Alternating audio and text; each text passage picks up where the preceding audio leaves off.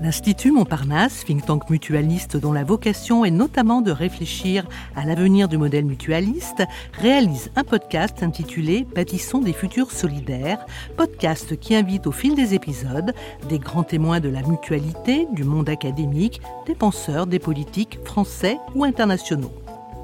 Le 15 mars 2023, l'Institut Montparnasse et Sciences Po Bordeaux ont organisé une conférence ayant pour thématique le renouvellement démocratique dans les structures de l'ESS.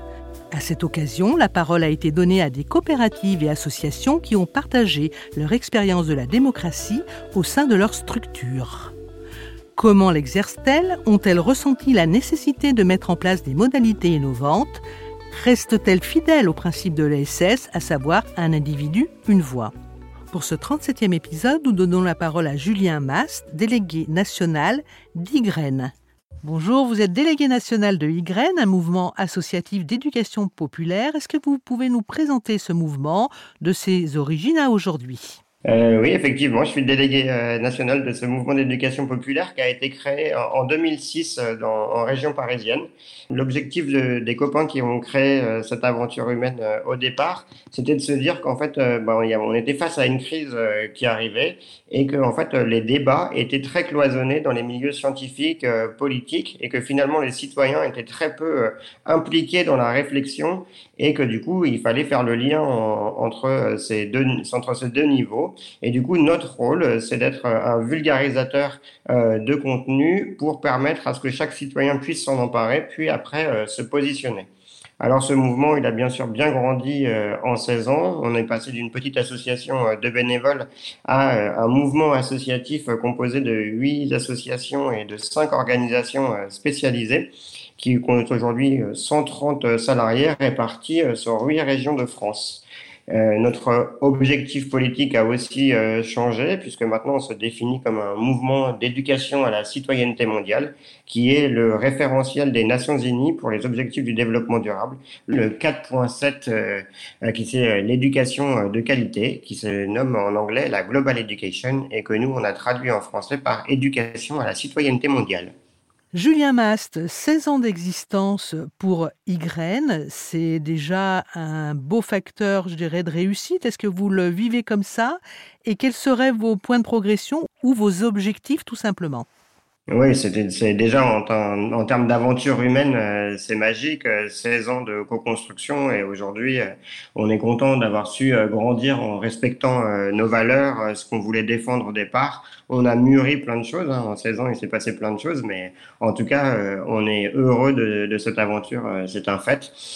aujourd'hui, on a effectivement repensé notre projet associatif en 2021 pour pouvoir être encore plus impactant.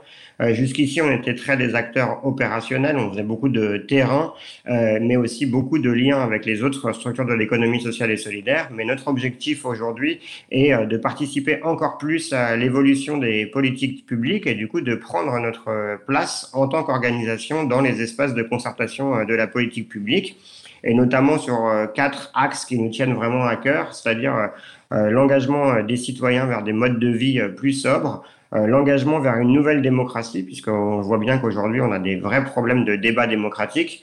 Euh, ensuite, euh, la troisième axe sur la, la, nouvelle économie, cette économie vertueuse qu'on doit chercher après des années d'une économie qui nous a dévasté notre planète. Et ensuite, l'accompagnement des citoyens vers plus de solidarité, ou en tout cas des nouvelles formes de solidarité.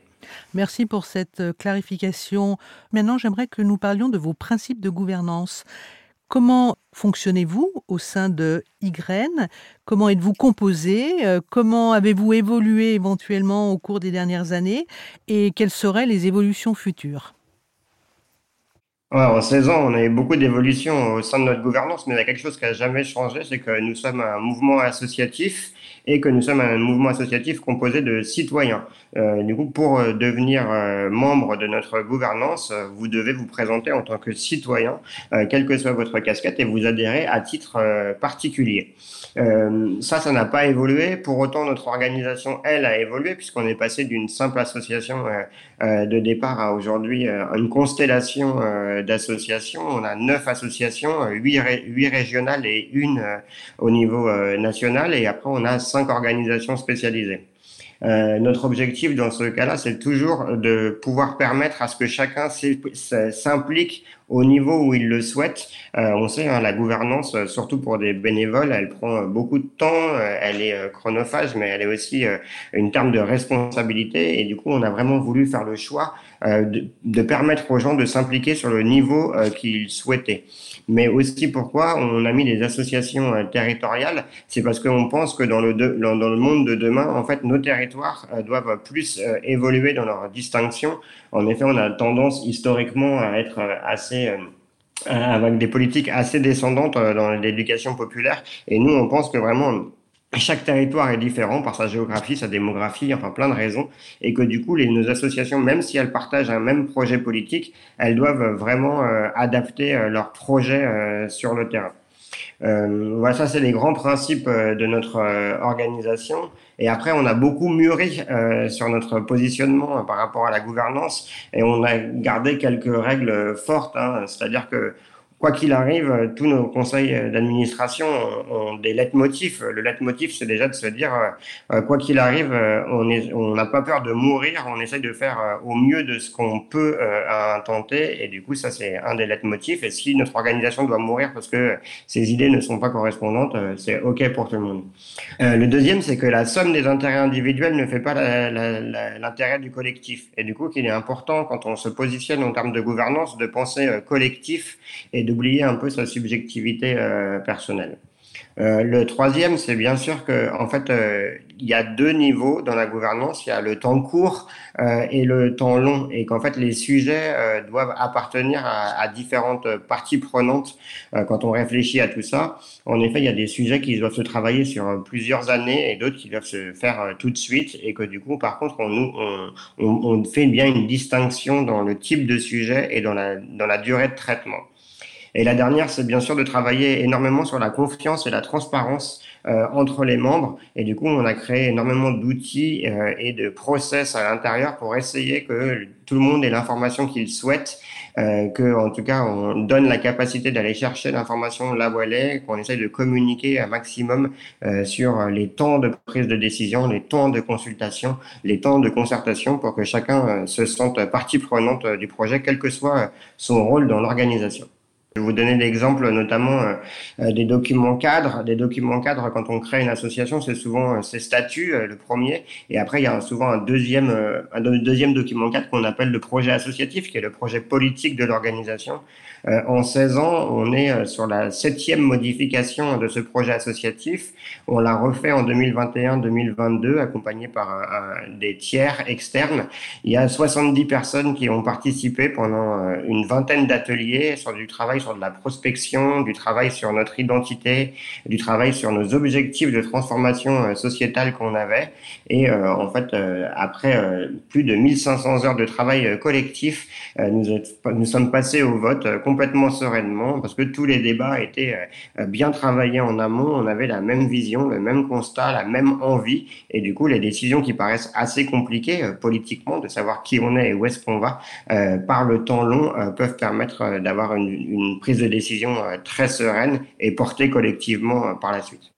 Un dernier point, conseil éventuellement, vous qui avez une certaine antériorité dans ce mode de fonctionnement, quel serait le conseil que vous pourriez donner à des structures naissantes? Un petit conseil, c'est que en fait, euh, quand on crée une structure, quoi qu'il arrive, il y a du risque et que du coup ça ça s'apprend à se gérer la prise de risque et la gestion du risque. Et que c'est hyper important de, de, le savoir dès le départ et qu'en fait euh, bah, il faut se donner est-ce qu'on veut vivre pour vivre ou est-ce qu'on veut vivre pour faire de la transformation? Et si on veut faire de la transformation sociale à partir de là il y a, il y a des risques et notamment des risques pour la structure. Le deuxième c'est de faire toujours attention à savoir qu'on ne sera jamais parfait en termes de gouvernance. Il y a beaucoup d'injonctions à la perfection dans les médias, mais en fait, euh, une gouvernance, elle pourra jamais être parfaite et l'acceptation de cette non-perfection euh, soulage certains débats. Et la troisième, c'est que un sujet n'est jamais fermé.